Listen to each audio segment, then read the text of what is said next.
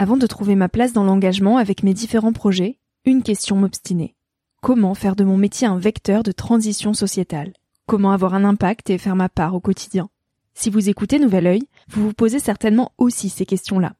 Et si j'ai choisi la Green Management School pour soutenir mon podcast, c'est parce que ça peut réellement vous aider à vous y retrouver. Se former au métier de la transition écologique, ce n'était pas si accessible il y a quelques années, mais ça l'est aujourd'hui. Ça l'est tellement que l'on ne sait plus qui croire, quelle formation entreprendre, ni ce que ça vaut. Alors j'ai fait les recherches pour vous, et j'ai trouvé l'école que j'aurais tant aimé faire il y a quelques années, quand j'étais paumée. Des cours approfondis sur le climat, la biodiversité, l'agronomie, la géopolitique, mais aussi sur les modèles économiques vertueux, le tout dispensé par des spécialistes et des personnalités inspirantes. Créer un autre lendemain que celui qui s'annonce, c'est leur mantra, et derrière cette idée, la mission de Green Management School est de former de nouveaux managers capables de transformer les entreprises et les organisations de l'intérieur. Toutes les informations sont en description. Merci à Green Management School de croire en nouvel œil en soutenant cette saison de podcast. Tout de suite, place à un nouvel épisode.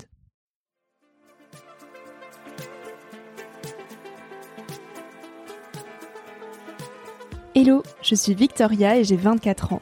Chaque semaine, j'embarque mon micro jaune et je pars à la rencontre de personnes inspirantes pour poser mes questions sur ce qui fait nos vies, dans un monde où l'on se cherche et où on questionne notre avenir.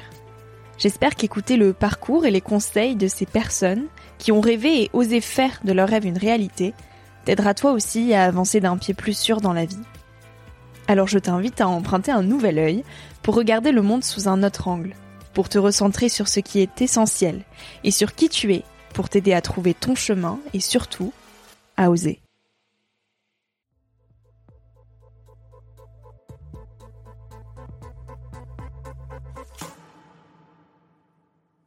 Je crois qu'on est multiple. Je ne saurais être réduit à une personne. Je ne suis pas qu'une chose, je suis multiple. Et c'est ça, en fait, euh, refuser de se soumettre à des injonctions.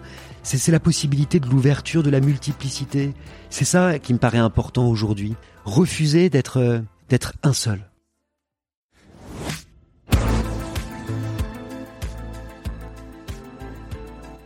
Augustin Trapenard a ce don, parfois déconcertant, de rendre la culture accessible, alléchante et vivante.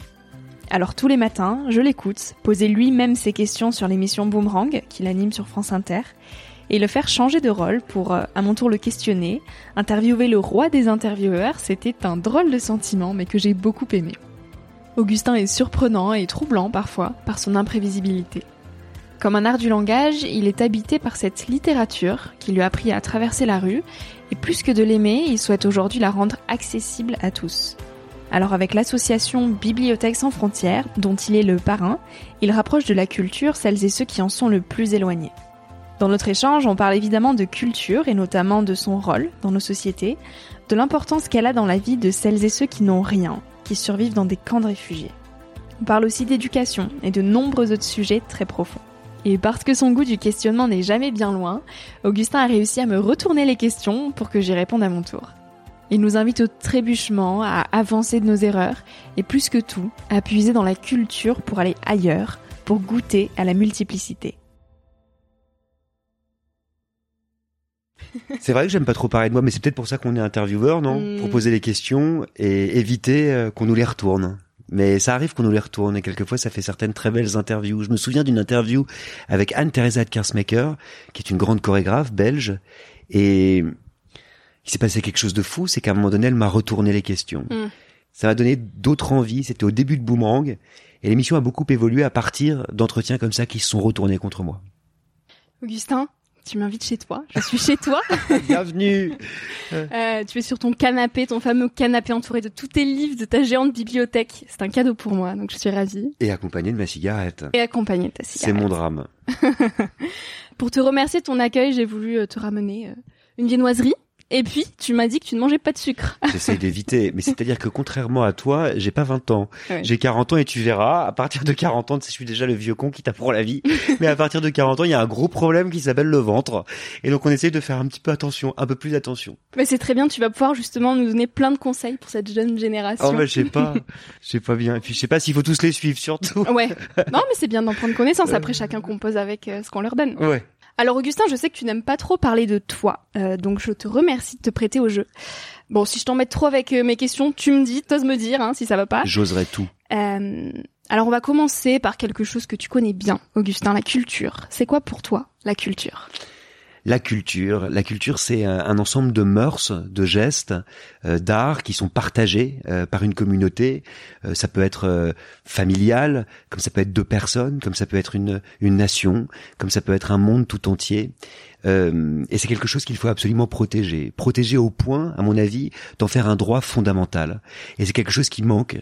L'éducation est un droit fondamental par l'ONU la culture pas encore. Et c'est quelque chose pour lequel je me bats, moi, euh, très souvent, euh, le week-end, pendant toutes mes vacances, euh, dès que je peux, aux côtés de Bibliothèques sans frontières, qui est une ONG dont je suis le hmm. parrain depuis trois ans et que je suis partout en France, mais également du Burundi, où on a un programme magnifique avec les enfants des rues, jusqu'en Jordanie, dans, dans un camp de réfugiés, en passant par la Colombie, où on a créé des, des bibliothèques de la paix lors de la, réconciliation, en fait, entre les anciens FARC et, et les populations locales euh, jusqu'au Bangladesh, en passant par les États-Unis où on a mis des bibliothèques dans des lavomatiques.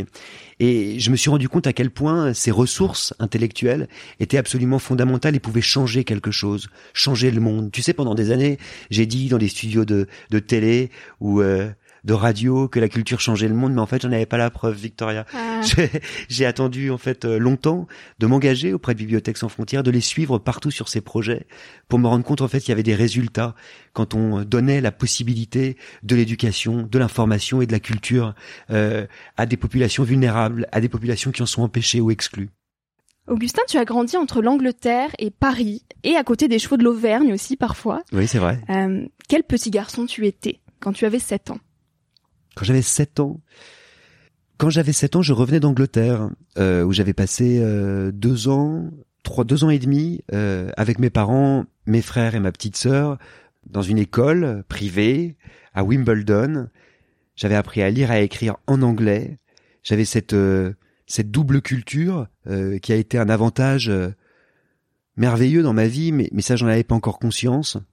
J'étais un enfant un peu différent, un peu perdu dans mes livres, hmm. euh, perdu dans mes pensées, pas beaucoup d'amis, un peu triste en fait. Et je crois que euh, toute ma trajectoire jusqu'ici, j'ai 42 ans, ça a été de de rattraper tout ce que j'avais pas quand j'étais ce petit garçon de 7 ans. Comment tu l'as rattrapé? Mais je crois en assumant totalement euh, ce que j'aimais plus que tout et ce qui m'avait déjà sauvé, à savoir la littérature, les mots des autres, cet espace tout à fait étrange euh, dans lequel on peut se plonger seul et qui te permet d'avoir accès à une multitude de destins, mais aussi à une multitude de lieux. Euh, cet espace qui nous permet de voyager, cet espace de papier, hein, qui nous permet de, de, de, voyager et aussi de se multiplier. C'est quelque chose euh, euh qui était important pour moi, qu'il a toujours été. donc j'ai toujours su, si tu veux, dès l'âge de, en fait, à mon avis, 9-10 ans, que j'allais faire quelque chose dans ma vie qui aurait quelque chose à voir avec les livres. Alors ça a été enseignant pendant longtemps, puis euh, après euh, ça a été euh, journaliste, de littérature d'abord, parce qu'il s'agissait toujours en fait de transmettre ce qui m'avait sauvé d'une certaine façon, et de partager en l'occurrence ce qui reste encore aujourd'hui pour moi une jouissance. Le premier livre qui t'a bouleversé, vraiment bouleversé, ça a été lequel? Il y en a eu beaucoup parce que, comme j'étais enfermé euh, dans, dans, dans, mes lectures, euh, je les ai dévorés. Je te répondrai, Les Hauts de Hurlevent d'Émilie Bronté, c'est un livre très important pour moi parce que j'en ai fait le sujet de ma maîtrise, de mon DEA, de la thèse que je n'ai jamais terminée. C'est un livre qui a parcouru, en fait, euh, mes réflexions, qui m'a accompagné. Moi, je pense vraiment que la littérature nous apprend à vivre. Je pense que c'est un modèle d'intelligibilité du monde. C'est-à-dire que je pense que, face à un doute, il y a toujours une réponse dans un livre. Peut-être qu'on l'a pas encore trouvé, peut-être qu'on la trouvera, mais on peut toujours puiser dans ses lectures mm. passées euh, pour essayer de trouver une réponse. La littérature, moi, m'a appris à traverser la rue. La littérature m'a appris à être moins jaloux quand j'ai lu euh, La prisonnière, euh, l'un des volumes de l'Archange du temps perdu, par exemple. et là, en l'occurrence, Émilie Bronté m'a appris énormément de choses, notamment le conflit des classes, ce que c'était que la virilité, la masculinité, avec laquelle j'allais devoir composer toute ma vie. Euh, elle m'a appris aussi ce que c'était que l'acte esthétique. C'est-à-dire qu'en lisant Léo de Hurlevent, je me suis rendu compte qu'on pouvait faire des diamants avec des mots. Je me suis rendu compte que c'était un art au même titre que la peinture, la sculpture, la musique. Je me suis rendu compte que c'était pas seulement un art de la narration, on nous raconte des histoires, mais un art du langage, qu'on pouvait créer du beau par l'agencement de mots. Cette envie de questionner le monde euh, et de rendre la culture vivante, elle te vient d'où? Alors ce sont deux euh, questions différentes. Oui, c'est vrai. Euh, l'idée de questionner le monde, mais je crois que c'est un apprentissage. C'est-à-dire que je crois que comme comme tout le monde, on est très centré sur soi et petit à petit, on essaye de s'en détacher, de s'ouvrir aux autres. C'est mm. cet apprentissage, c'est cette émancipation dont on rêve tous. Donc je dirais que c'est une quête questionner le monde. J'espère que je le fais de plus en plus. J'espère que je préfère toujours le point d'interrogation au point final ou au point de suspension. J'espère, mais c'est pas toujours le cas, c'est mm. pas toujours réussi. Questionner le monde et rendre la culture vivante parce qu'elle l'est, essentiellement. Mm. En fait, il s'agit pas de la rendre vivante, il s'agit de la préserver vivante telle qu'elle est et faire en sorte que tout le monde puisse y avoir accès de la même façon. C'est pour ça que moi, dans mes émissions, tu vois, j'essaye d'être le plus démocratique possible. Euh, tu vois, d'inviter aussi bien Hélène Segara que Simone Schwarzbart, par exemple, cette semaine. Euh, tu vois, une, grande romancière caribéenne et une grande chanteuse populaire.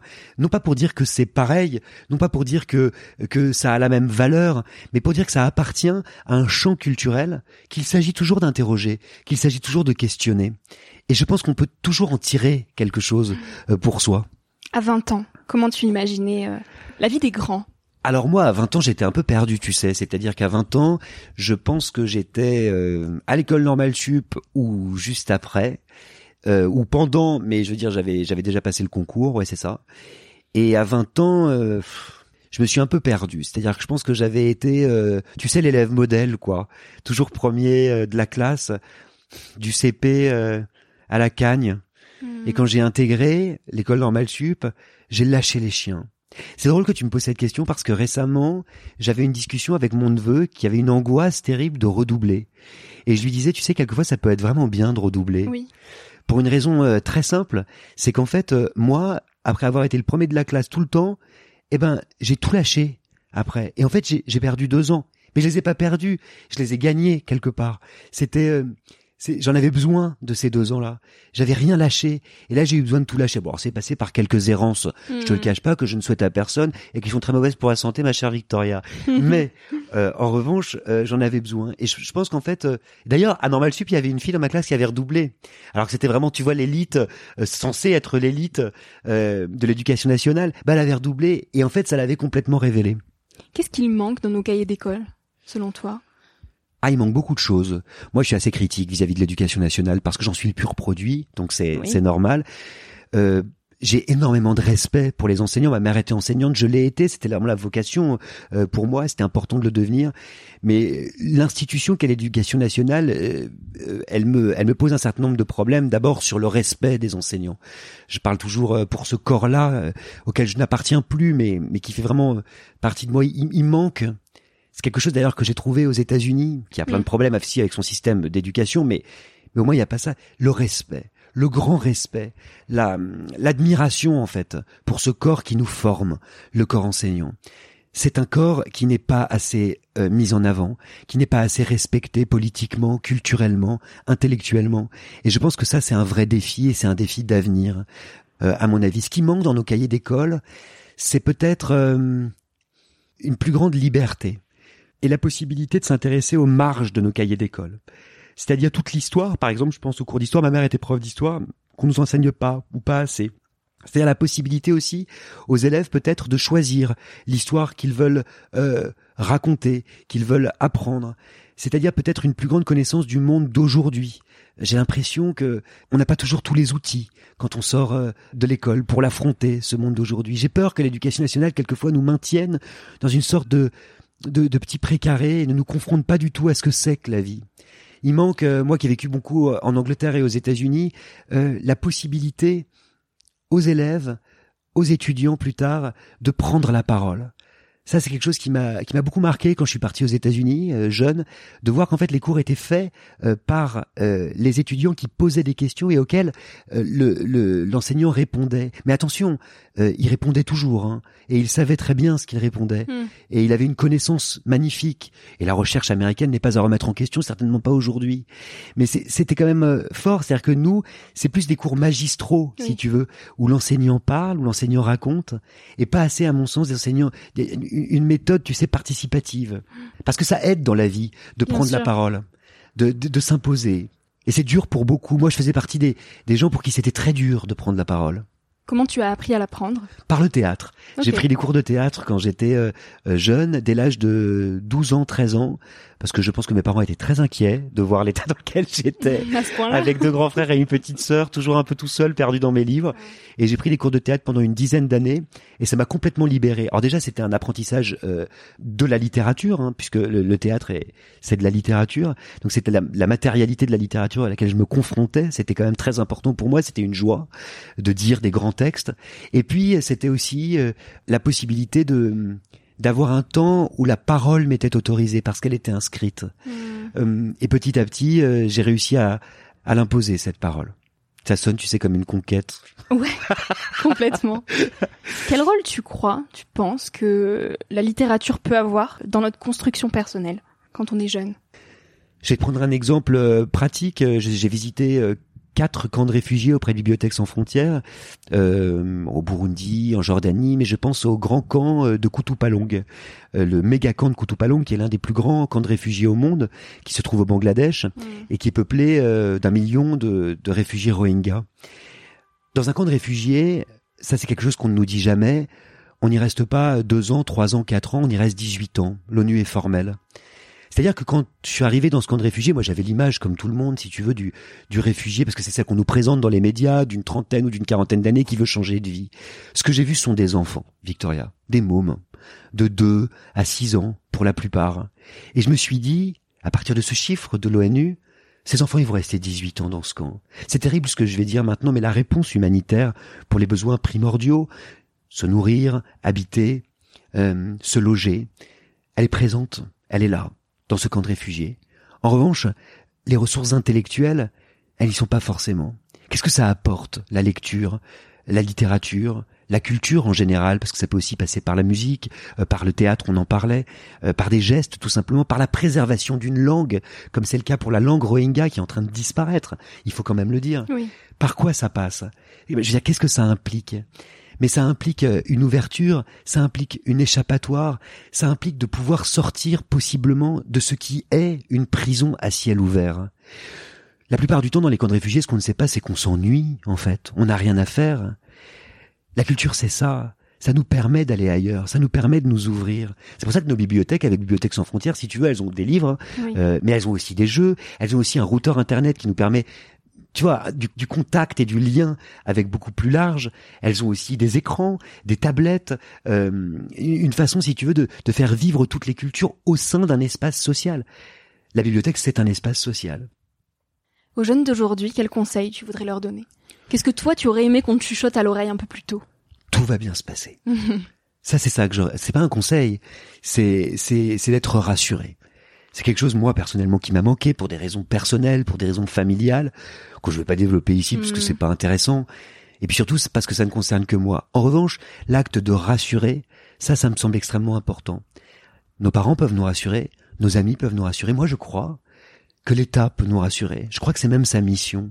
Je crois aujourd'hui que l'État doit s'engager. Et il le fait dans la mesure euh, où il peut le faire. Mais je crois qu'il doit toujours le faire plus. Comment ils pourraient le faire?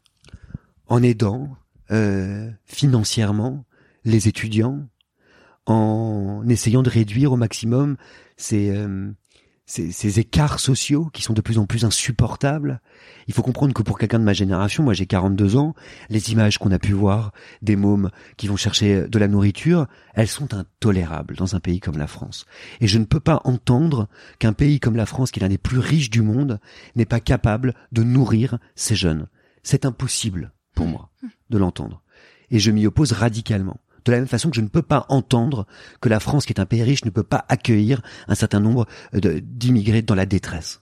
de réfugiés. C'est quelque chose, si tu veux, qui me tient véritablement à cœur, et j'en peux plus, comme beaucoup de gens, hein, Mm. de ces mensonges. Qu'est-ce que tu as le plus de mal à faire dans la vie, Augustin? À m'arrêter, je travaille tout le temps. ça, j'ai du mal. Ça m'a coûté euh, la plupart de mes relations amoureuses, la plupart de mes relations familiales, beaucoup sur ma santé. Euh, je travaille beaucoup trop. Mais j'ai une chance inouïe, c'est que je fais ce que j'aime. Et ça, c'est pas donné à tout le monde. Et c'est un privilège, et c'est génial de pouvoir faire ce qu'on aime. Donc, par exemple, tu vois, pour pour euh, France Inter, je parle toujours, je parle jamais de Boomerang comme d'un métier, mais plus comme d'une mission de service public. C'est-à-dire qu'on m'a donné une mission de service public. Encore une fois, je suis un fils de prof, hein. et et donc euh, je considère que bah, c'est ma mission de le faire et de le faire jusqu'au bout. Et le jour où on me dira Augustin, c'est terminé, bah, je dirai merci. C'était une expérience merveilleuse. C'est ça le service public. C'est une mission et on Mhm. l'oublie trop souvent. Mais ça implique aussi, moi, de mon côté, parfois jusqu'à l'excès, que je prenne pas de vacances. Je prends des vacances seulement l'été, hein, mais c'est déjà euh, un mois et demi de vacances, donc c'est formidable. Mais pendant l'année, je prends pas de vacances. Depuis sept ans, j'en ai pas pris. Si, trois jours. sept ans? Ouais, trois, non, quatre jours. Il y a, il y a deux semaines. C'est pour ça que tu me trouves en forme. Ah oui, exactement. Ma vie est un éternel rattrapage. Je rate, je recommence, je fais mieux. Qu'est-ce que tu rates? C'est toi qui as dit ça. C'est moi qui dis ça? Ouais. Bah c'est vrai, mais à mon avis c'est vrai pour tout le monde. hein. Je rate, je recommence et je quoi Le mec qui a, qui a pas de Et tu mémoire. fais mieux. et je fais mieux. Je pense qu'effectivement on avance que par ses erreurs, que par ses trébuchements. On avance que par là. Moi j'ai raté par exemple, bah, je t'en parlais là, des relations euh, humaines, des relations amoureuses, une vie privée. Et euh, petit à petit, euh, moi j'ai l'impression que j'ai eu mal son et j'ai essayé de le reconstruire autrement. J'ai pas eu beaucoup d'échecs professionnels, mais quand j'en ai eu, ils étaient très forts. Quand j'ai quitté par exemple le groupe Canal plus récemment, ça a été très dur. Et pour moi, euh, c'était une forme d'échec euh, euh, de quitter un groupe auquel j'avais tout donné pendant dix ans. J'avais pas mesuré l'échec que ça pouvait être. Et puis quand même, je l'ai senti passer après. Mais je recommence. Je travaille maintenant sur un média qui s'appelle Brutix euh, pour j'ai vu Brut. ça. Ouais. Plumard. Et exactement, Plumard, ça c'est une mission littéraire. Et en fait, euh, c'est ça, je recommence et j'ai l'impression que c'est mieux. Donc c'est une illustration de ce que tu disais. Dans ma vie amoureuse, c'est pareil. Dans ma vie familiale, j'espère que c'est pareil. Je fais des efforts, mais il faut effectivement se casser un peu les dents pour qu'elles repoussent, pour qu'on les change, non? L'amour, c'est quoi pour toi, Augustin? L'amour, c'est de s'aimer soi-même. Déjà, c'est un peu bizarre parce que j'utilise le verbe aimer pour ta réponse. L'amour, c'est euh, c'est de se faire confiance à soi d'abord. L'amour, c'est quelque chose qui euh, qui renvoie à soi exclusivement. C'est ça qui est euh, très trompeur dans l'amour, c'est qu'on a l'impression que c'est quelque chose à deux ou à plusieurs, mais en fait, c'est quelque chose qu'on vit, euh, à mon avis, intérieurement et totalement. Au point que d'ailleurs, c'est c'est plus agréable d'être amoureux euh, que d'être aimé. Non, c'est pour ça d'ailleurs euh, qu'on est fou de l'autre possiblement parce que il vous aime pas autant que vous vous l'aimez. Vous voyez, il y a quelque chose de, il y a quelque chose de de, de, de terrible dans, dans l'amour. Moi, pour moi, c'est le centre du monde. C'est-à-dire que tu peux me lancer dessus, je peux en parler pendant, euh, pas pour dire que des choses intéressantes, mais je peux en parler pendant des heures. Ça te met dans des états qui sont euh, inouïs. Ça fait surgir en toi des pulsions de vie que tu ne soupçonnais pas. Ça te permet de faire des choses que moi, personnellement, j'aurais jamais cru que j'étais capable de faire. Comme quoi? Traverser le monde entier pour rejoindre quelqu'un, arrêter euh, quelque chose qui me tenait à cœur, le sacrifier pour un autre. Ça, ça c'est ça c'est fort quand même. On peut sacrifier une vie pour quelqu'un? Moi j'aurais pu. J'ai failli le faire à Tu plusieurs reprises. Je l'ai fait d'une certaine façon, euh, une fois. Mais j'ai failli le faire vraiment et radicalement et bah heureusement sinon on serait pas en train de discuter. Hmm. sur ton émission Boomerang que tu animes sur France Inter, tu as demandé à Kai Tempest euh, à quelles injonctions elle a cessé de se soumettre. J'ai bien aimé cette question euh, et je me suis dit que j'allais te la piquer pour te la poser. Ah. Alors Augustin, à quelles injonctions tu as cessé de te soumettre? Mais je pense parce que je suis un grand lecteur de sociologie, tu sais qu'on qu'on qu'on naît avec des injonctions, des injonctions euh, sociales, des injonctions euh, de genre, des injonctions euh, partout tout le temps, pouvoir. Et c'est une forme de violence en fait.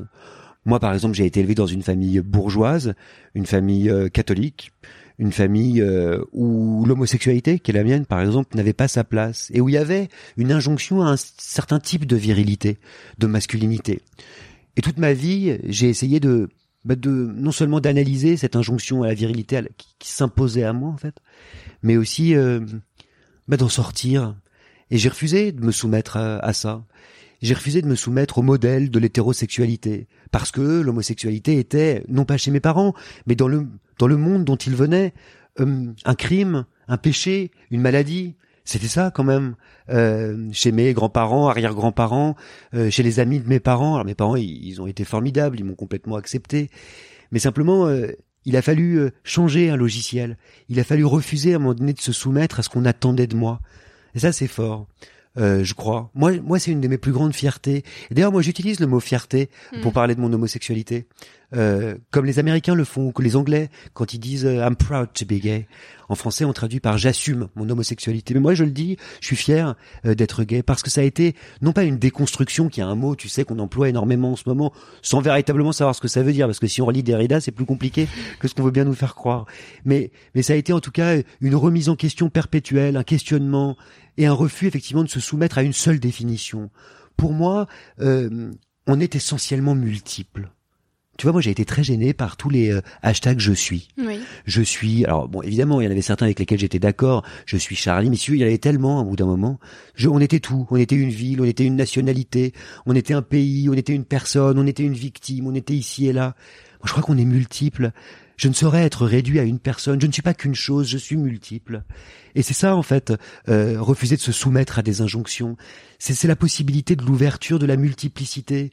C'est ça qui me paraît important aujourd'hui. Refuser d'être euh, d'être un seul. C'est beau. Avant, tu trouves Et tu sais que j'ai mes yeux qui tournent souvent vers les, les ah, livres. Vrai je me dis ouais, ouais, ah je me dis alors raison, lequel ah Il y en a tellement. Il y en a dernière qui te font envie ou pas là? Ah bah il y en aurait euh, plus d'un, je pense. là, on est devant Simon d'un côté, Rimbaud de l'autre, et regarde ce qu'il y a. Christina Rossetti, grande poétesse victorienne. Il y en a beaucoup que je connais pas hein, aussi. tu sais, moi, quand j'étais tout petit, j'ai fait le pari à mon grand-père que j'allais lire tous les livres du monde. Pari qui n'a absolument pas été tenu, je te rassure, et qui est intenable. Euh, mais euh, en même temps, euh, j'ai appris petit à petit que c'était impossible et que il y avait des livres qui m'avaient échappé. Et ça, c'est Doris Lessing dans un livre qui s'appelle Le Carnet d'or qui me l'a appris. Qu'il y avait des livres qui m'échappaient complètement, que j'ouvrais, que je refermais, que je jetais. Enfin, je les remettais dans ma bibliothèque. Et je les ai découverts plus tard. Et elle dit cette phrase magnifique, elle dit, ne vous laissez pas soumettre, je crois, justement, à la page imprimée. Ne vous soumettez pas à la page imprimée. Ne vous laissez pas dominer par la page imprimée. Voilà ce qu'elle dit. Et je trouve ça très beau, c'est-à-dire que c'est aussi à nous, en tant que lecteurs, de choisir à un moment donné le moment pour lire un livre. On peut le lire à 40 ans, on peut le lire à 20, on peut le lire à 60. Tu sais pas ce que l'avenir te mm. réserve avec un livre? Il y a des livres que tu as lus plusieurs fois et que tu n'as pas du tout compris de la même façon? Ah oui, euh, tous. Tous. Euh, l'expérience de la relecture, c'est ça pour moi. Parce pourquoi? Parce qu'on lit toujours avec euh, avec hum, son expérience en fait. Donc si tu veux, si je relis par exemple Les Misérables, qui est un livre que j'ai beaucoup relu, c'est un, des livres en langue française que je préfère, Les Misérables d'Hugo. Je vais pas le, le, le, lire de la même façon. D'abord parce que je l'avais lu auparavant. Donc je vais me souvenir de celui que j'étais quand j'avais lu ce livre-là. Hmm. Tu vois, donc il y a une couche qui se qui se superpose. Puis par ailleurs, j'aurais vécu des manifestations et des combats pour les droits sociaux euh, en France euh, qui n'avaient pas eu lieu lors de ma précédente lecture. Donc je vais relire le texte à la lumière d'autre chose. Et puis euh, soudain, ce jardin, la description de ce jardin rue Plumet dans dans Les Misérables va prendre une consonance beaucoup plus esthétique, complètement différente, qui m'apparaîtra parce que j'aurais lu récemment un autre grand romantique qui utilise le même réseau de métaphores. Alors je vais me dire, c'est quand même incroyable. En fait, il y a un pont entre Victor Hugo et je sais pas moi, Lamartine c'est ça qui est dingue en fait si tu veux c'est qu'à chaque fois qu'on relit c'est une expérience géniale mm. de relire. On voit d'autres choses et on en apprend sur soi. On en apprend sur le livre mais aussi sur soi. Et sur la vie. Je crois moi. Je crois aussi je crois aussi. Et le hasard quelle place euh, quelle place il a dans ta vie? Tu sais j'ai une confidence. J'y crois pas trop. Ouais. Je crois pas trop au hasard. Enfin je crois en une en un hasard euh, au départ quand on est c'est-à-dire, tu vois, on, on est dans une dans, dans une famille qu'on n'a pas choisie. C'est un hasard de naître dans cette famille, mais après, mm. je trouve qu'on est quand même très très déterminé. Si je suis complètement honnête avec toi, quand on est dans une famille comme la mienne, hein, je dois le dire, euh, où on lit énormément, où il y a des livres partout, on n'a pas les mêmes armes euh, avec l'école, euh, pour l'école, face à l'école. Euh, quand on est dans une famille qui a beaucoup d'argent, on n'a pas les mêmes armes dans une société, quand on est dans une famille euh, avec euh, un engagement euh, militant, on n'a pas les mêmes armes non plus. Quand on, tu vois, et, et, et c'est quelque chose auquel je pense beaucoup. Moi, j'ai beaucoup de mal, si tu veux, avec ce discours aujourd'hui qui t'explique tout le monde peut réussir. En fait, la vérité, c'est que tout le monde ne peut pas réussir, que c'est extrêmement difficile pour certains. En tout cas, c'est beaucoup plus difficile pour certains que pour d'autres. Hein. Et tu vois, c'est toute cette grande illusion de la méritocratie pour moi. On t'explique, avec ce grand mythe euh, républicain de la méritocratie, que euh, on part tous. En fait, on, peut tous arriver au top du top. Sauf qu'en fait, quand tu regardes bien, ça a été un effort surhumain pour certains, et tout le monde n'est pas capable euh, de fournir cet effort surhumain pour en arriver là. Et ça, je trouve que c'est un des grands mensonges, tu vois. Donc, ce qu'il faut, c'est il faut qu'on on travaille à une société plus égalitaire. Il faut qu'on et ça, ça passe par l'école. On en parlait tout à l'heure, tu vois, notamment. Euh, l'école doit être un lieu justement qui, à mon avis, a plani en fait ce genre de choses et, et enrichit euh, le plus de gens possible et s'adapte aussi à des populations qui sont plus vulnérables et possiblement plus exclu. Tu sais, quand j'étais enseignant, je me souvenais toujours de cette phrase d'un de mes profs de philo qui nous avait dit en terminale. Et d'ailleurs, c'était d'autant plus intéressant que ce qu'il qu'il nous disait, il le faisait pas. Mais il nous disait, quand on est prof, on fait pas cours pour le premier de la classe, pour celui dont on sait qu'il va réussir. On fait cours pour le dernier. On fait cours pour celui qui a moins que zéro. Lui, en l'occurrence, il s'intéressait qu'au premier de la classe. Mais c'est une phrase qui m'a marqué, en tout cas. Et moi, dans mon approche, si tu veux, du, de, de mon métier, j'essaie effectivement de m'adresser à tout le monde, mais vraiment. Et c'est un échec pour moi. Quand j'ai un auditeur, ça arrive, quand j'ai un auditeur qui m'écrit pour me dire j'ai rien compris à cette émission, c'est un gros échec. T'essaies de faire des émissions qui soient compréhensibles à tous, accessibles à tous? Oui, j'essaye, parce que je trouve que c'est ma mission, service public, et euh, d'être curieux surtout. C'est-à-dire des émissions qui parlent aussi à tout le monde. C'est-à-dire effectivement euh, la possibilité de recevoir euh, un cinéaste un jour et le lendemain euh, un romancier populaire et le lendemain un chanteur de musique électronique qu'on connaît pas forcément mais qui est à la pointe de la musique électronique. C'est faire preuve de curiosité tous les jours, c'est faire preuve d'un grand éclectisme et c'est dans mon questionnement et dans mon travail de passeur de faire en sorte que son message soit compris. Après on est d'accord, on n'est pas d'accord. Mais au mmh. moins, essayer de, de faire comprendre ce message. Parce que je pense que c'est enrichissant, en fait ces expériences. Mm. C'est ce que tu fais toi aussi. Ah bah oui, bah ça.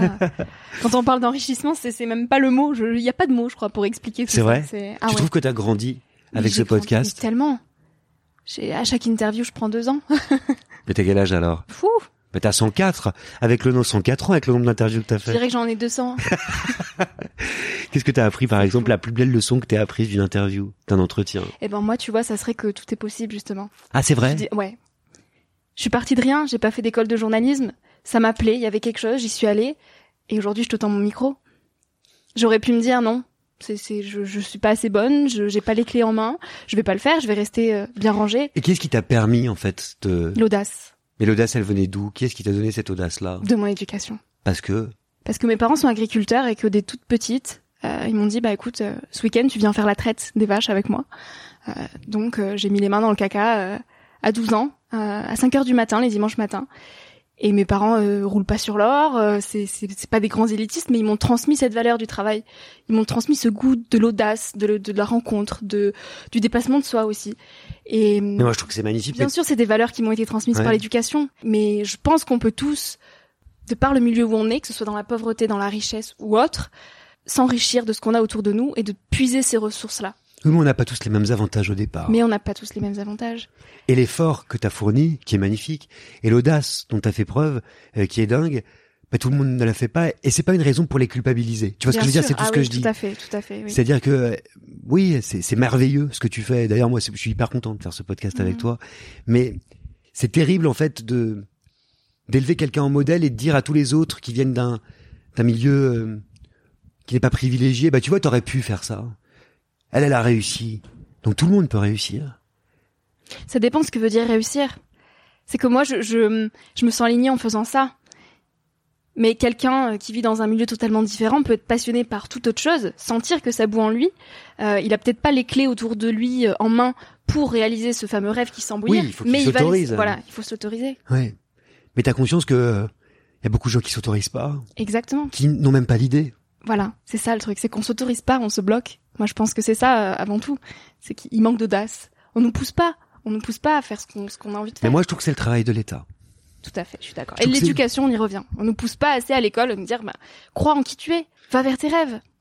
T'as pas obligé de passer par telle école, cocher telle case. Et aussi, voilà ce qui existe, quoi.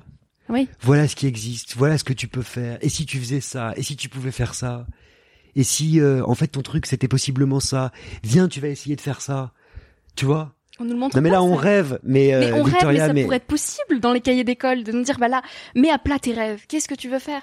Alors qu'on nous apprend à résoudre des équations mathématiques et, et à ça, rendre des, des... je devrais pas le dire parce que je défends le corps enseignant, mais je dois t'avouer qu'effectivement, je dois le dire. Enfin, c'est une omerta, mais bon, les équations ne m'ont jamais servi. On va pas se mentir, la règle de 3 ne m'a jamais servi. Je le dis. Brisons l'omerta. Non, mais je, je pense que je pense que t'as raison, mais ça me touche en tout cas ce que tu dis et je trouve ça intéressant. Je trouve ça intéressant parce que euh, ton podcast, il est super, je l'écoute. C'est pour ça que je suis là. Et non, mais ça me fait plaisir. En plus, je trouve que tu incarnes une, une génération audio euh, qui me passionne. Je suis ému aussi par euh, ce que tu ce que tu me confies sur toi, d'où tu viens, et ça donne aussi euh, quelque chose d'autant plus admirable en fait à ton à ton parcours. Et c'est vrai que tu as un modèle, mais c'est pas pour autant que tu dois être une règle et que tu dois être une sorte euh, d'alibi euh, pour dire ben elle elle a réussi. Donc euh, c'est possible pour tout le monde parce que je trouve que c'est injuste et je trouve que c'est faux, je trouve que c'est culpabilisant, je trouve que c'est violent Mm. en fait. C'est ça. Après ça me touche ce que tu viens juste de dire sur euh, ton enfance parce que euh, nous tu sais dans ma famille on a l'élevage de chevaux en Auvergne, Ouais. que mes euh, deux parents sont auvergnats, que j'ai grandi moi aussi euh, avec cette nature, euh, avec ces chevaux, avec les poulains qui naissent, avec euh, mon père qui nous faisait euh, tenir les poulains euh, qui venaient juste de naître pour les habituer euh, à l'odeur euh, humaine, qui jetait le placenta aux chiens, Je connais bien. qui Avec nous les vaches, réveillait mais... pendant la nuit. Tu vois, euh, de, de, de ces parfums, de ces noms euh, de fleurs, de cette réalité-là. En fait, euh, je sais pas ce que ça te fait. Je voulais t'interroger dessus. Tu vois comme l'interview se retourne, Ça y est. de l'avoir un peu quitté. Cette réalité, ça te fait quoi? Je m'en suis pas éloignée. T'habites toujours là-bas? J'y vais régulièrement. J'ai besoin en fait. Je passe plus de deux semaines euh, sans contact avec cette nature, sans retourner voir les vaches, retourner dans ma forêt. Je me sens m'éloigner de moi-même en fait. Je sens que je commence à perdre quelque chose, à me à me laisser envahir en fait par tout ce qui se passe. Tu sais, j'avais fait une émission avec Marie-Hélène Lafont, qui est une romancière que j'aime beaucoup, euh, Oui. dans Boomerang, et qui expliquait qu'en fait, le chez-soi, on ne le pense que quand on l'a quitté. Je trouvais ça magnifique. C'est-à-dire que ce sentiment d'appartenance à un lieu, ben, ça existe vraiment en toi que quand tu l'as quitté. Et cette idée-là que tu as d'y retourner le plus souvent possible, je trouve ça beau. C'est comme un appel en fait, et ça, ça, ça me réaligne beaucoup. Quand j'ai besoin d'avoir des réponses, quand il se passe beaucoup de choses dans ma vie, que que j'ai besoin de prendre du recul tout simplement parce que je pense que c'est primordial de prendre du recul euh, souvent. J'ai besoin d'y retourner, j'y revais. Et c'est où, toi? C'est à côté de Bordeaux, à 40 minutes de Bordeaux, dans le sud-ouest, à, à l'Aréole précisément. Mais ça peut être là-bas, ça peut être quelque forêt que ce soit en fait, juste un espace de nature euh, où je suis seule, où je mets mon téléphone en mode avion, où je prends 4 heures juste pour moi. C'est tellement régénérateur. Ouais, c'est vrai. Tu les cultives ces moments-là toi aussi? Oui, totalement. Moi, il y a aucun endroit où je me sens mieux qu'en Auvergne.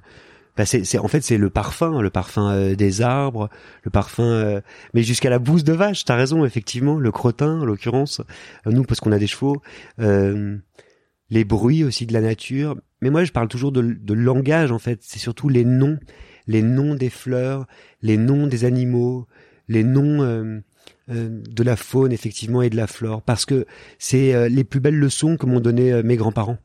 Euh, quand j'étais petit, mon grand-père lisait énormément et la littérature était importante pour lui, mais ma grand-mère, euh, c'était euh, c'était la nature qui comptait véritablement et c'était euh, savoir en fait euh, nommer ce qui nous entoure. C'est quelque chose, je trouve, qu'on a perdu. Un jour, j'ai lu un article qui m'a désespéré, Victoria, où j'ai qui disait qu'en fait, il y avait des enfants, des, des petits enfants à qui on demandait de dessiner un poisson et qui dessinaient des rectangles parce qu'ils mangeaient du poisson pané quand ils étaient petits. Mais c'était il y a très longtemps que j'ai lu cet article, mais je me souviens d'avoir été déprimé en lisant cet article-là, quoi. Pour ma grand-mère, c'était un scandale de pas savoir ce que c'était qu'une anémone. Tu vois. Mais alors, on a l'impression comme ça que c'est futile, mais c'était aussi un scandale de pas savoir euh, déceler si ce laurier était mortel ou s'il ne l'était pas. Et là, on se rend compte soudain qu'en fait, ce sont des leçons de vie qui sont extrêmement importantes, puisque ce sont des leçons de, survie, en fait, puisque quand on mange une mauvaise plante, on peut mourir. Donc la question, c'est aussi de se demander qui m'a le, qui m'a enseigné les choses, les choses les plus euh, centrales. c'est à se demander quand même. La liberté, c'est quoi pour toi, Augustin? Ah, la liberté. La liberté pour moi, c'est une utopie, c'est un rêve, euh, c'est un rêve euh, ultime. Euh, on court après tout le temps.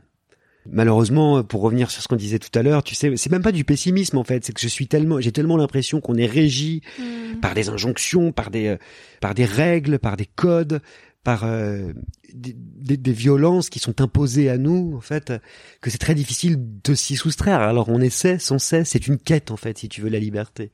C'est un objectif, c'est une sorte de Graal, pour prendre cette belle euh, euh, métaphore biblique. On en parlait tout à l'heure, euh, le fait d'être multiple et d'assumer toutes ces identités totalement.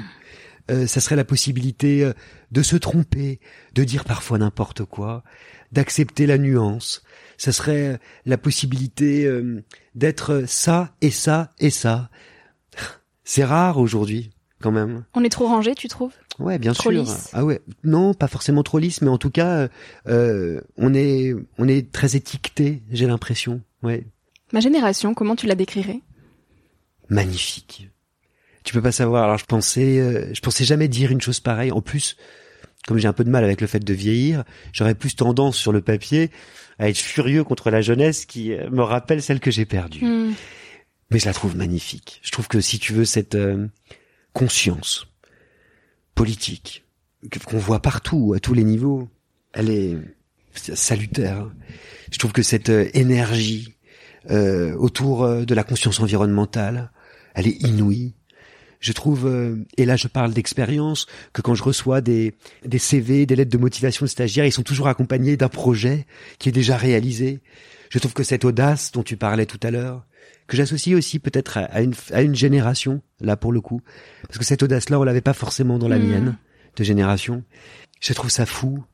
Je trouve ça, moi, je j'a- j'admire terriblement et je, je m'entoure hein, de cette génération. Je, tra- je travaille avec euh, des gens euh, de ton âge. Hein. Par exemple, euh, quand j'ai créé Plumard, là, je me suis entouré d'un ancien stagiaire de Boomerang qui s'appelle Pablo Cotten, qui a ton âge, exactement, et qui travaille avec moi sur Plumard. On est trois, hein. donc euh, c'est une partie très très importante de l'émission, Pablo. Le monde de demain, tu l'imagines comment?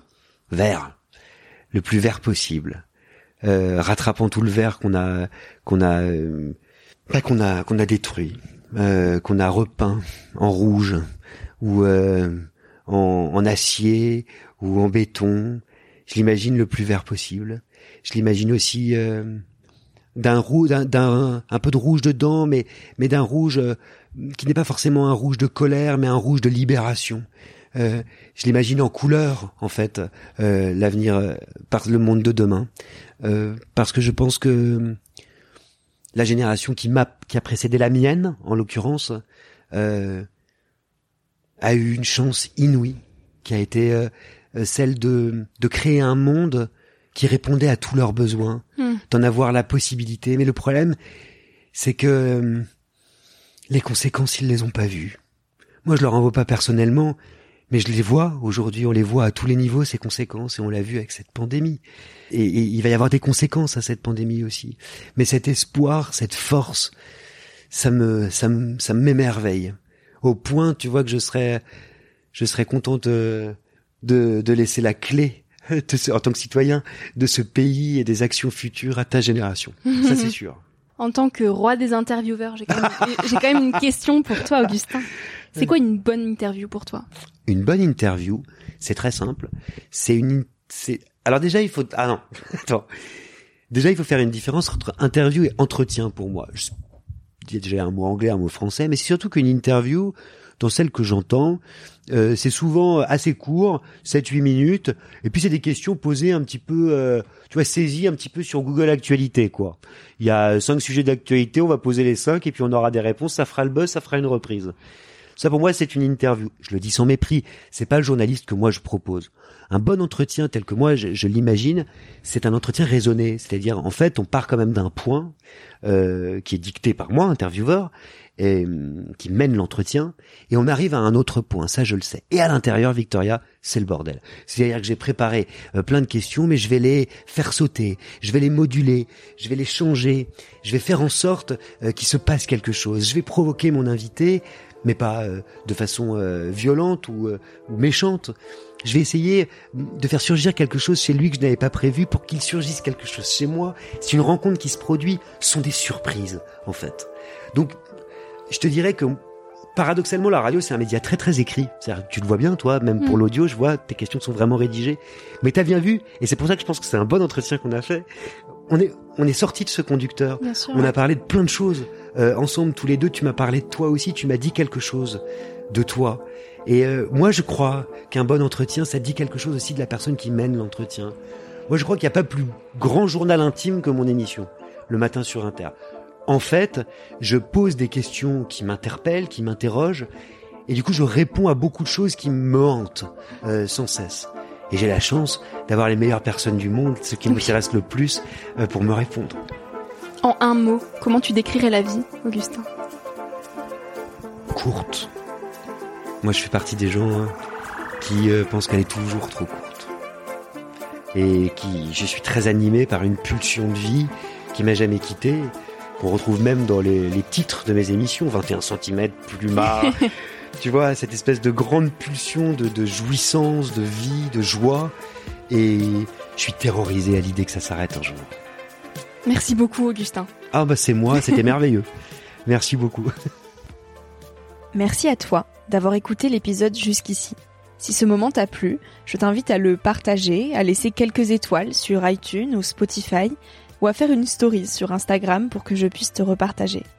En attendant de se retrouver lundi prochain, tu peux me suivre au quotidien et m'écrire sur la page Instagram Nouvel Oeil.